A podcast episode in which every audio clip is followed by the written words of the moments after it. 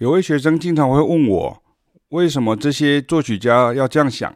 是因为想跟别人不一样吗？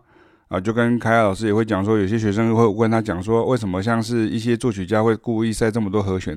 他是故意的，还是为了要 show off 哈？为了要展现他很厉害，跟别人不一样之类的，是不是像这样子哈？那其实不是这样子哈。那我很想回答，像刚刚那个学生问我说，为什么这些作曲家要这样子做哈？为什么要这样想？是因为想跟别人不一样。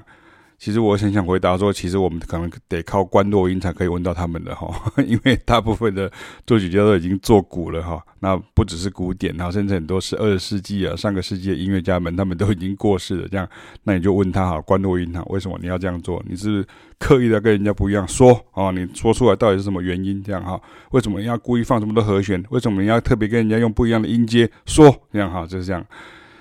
其实呢，玩笑归玩笑了哈，其实这个还是我讲的所谓的样本量数不够的问题啊哈，你的那个 sample 的部分啊，你不够多哈，就是，所以你以为不一样呢，是因为你只有看过同一样的哈，那但是如果你到了潘朵拉星球哈，你就会发现有纳美族的存在嘛哈，好吧，那就是抢热潮的这个科幻电影《阿凡达》的一个 这个情节这样。那认真的讲，就是说，因为这些音乐的运行的道理哈，就简称为乐理啊，在西方的这个知识的这个文明当中呢，在西方文明当中呢，它其实已经传传传承了这个几百年以上了。但是因为你的知识含量上还没有扩充啊，所以当你接触到这些没有碰过的逻辑或者潜规则的时候，你甚至会以为这些创作人是标新立异啊。你说为什么不用大家熟了就好了？为什么就为什么要这样子？或者说你可能平常都只有关注在旋律的部分，那你听到这些呃和弦的不同，或者是这些所谓的创作的法则不同的时候，你可能会觉得他们是不是很怪啊？这是怎么回事啊？就其实简称来讲就是不习惯嘛。那重点就是因为你说了为什么不用大家熟了就好？那是他们的大家都很熟啊，是我们不熟啊。那我们是东方文明的人呐，对不对？那虽然是西化，可是我们还没有熟到那种地步啊，对不对？所以你可以参考我有一篇文章，就是叫做“古典是古典的，爵士是爵士啊”。同样的东西出现在不同的音乐风格当中，产生了不同名字。那但经常也有关联与脉络。那这个收录在我的和声篇艺术当中也有。那你可以到网络上看一下，我有写过这篇文章。那你可能会问呢、啊？那就是我很喜欢回答学生的问题，这种问题这样哈，不是要打脸学生。我先跟大家讲，我是希望能够建构你的这个概念，然后让你知道说，OK。你之所以会学这些东西，是因为你有一个你不知道的一个领域在前面等着你，所以你必须要有具备这样的概念哦，要不然的话，你去登喜马拉雅山，为什么不能穿拖鞋去呢？对不对？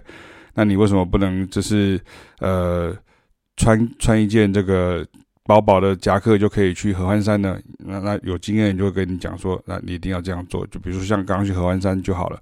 你要上合欢山的时候，你就是你的车子就是必须要绑铁链，要不然的话，你的车子可能就会滑下。你说哦，没有，我这个是很厉害啊！他们广告上说这个是 SUV 啊，就是越野的赛赛什么什么越野车当中的极品这样哈。那你这个就是被他的广告文案骗的哈。因为到这个专业的这样的一个领域的时候，像是雪地啦，或者像是高山的时候呢，这个时候你当然就要有听专业人员的一些。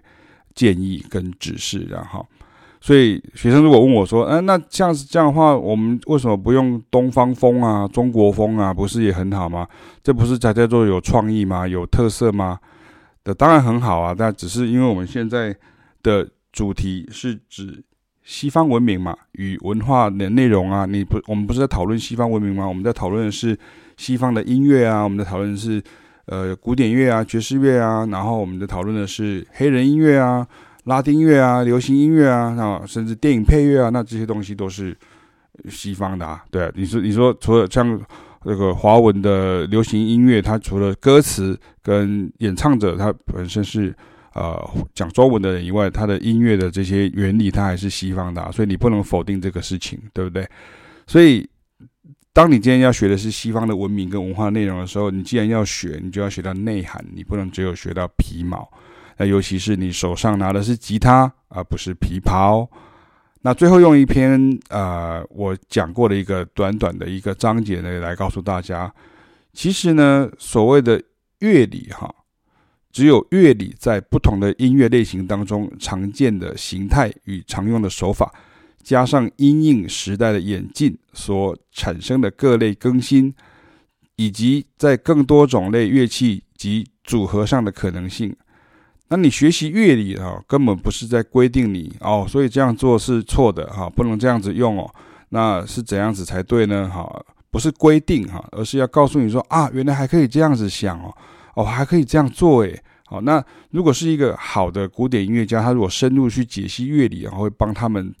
在诠释作品只会更好，也就是说，你比如说你会更对位，或者什么对个人风格。像很多人会觉得说，你要去读这个作曲家的生平跟他的创作的时候的背景，当然这也很重要。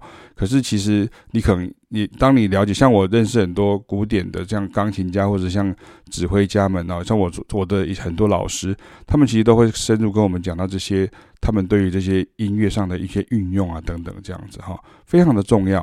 好，那如果是好的爵士音乐家，你除了深入解析乐理这样的一个动作之外呢，他其实最重要的是你还要学会即兴嘛，对不对？所以你如果帮助你自己诠释这些作品更好，也是对外以外呢，那你还能够加强你的即席创作与发展的能力啊，这就是你的个人风格的部分啊。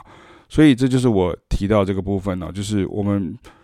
不不能只有去问说为什么他们要这样做，是因为他们要跟要不跟人家不一样吗？他其实没有要跟人家不一样，而是因为你不知道还有很多的这个人类的这个艺术的这个发展当中，它有很多种不同的可能性。那你所欠缺的只是在于还不理解这个可能性的存在。所以当你知道这样可能性存在的时候，这个时候你就会慢慢去接受，而习惯它。这个时候，呃，你就会更加进步了。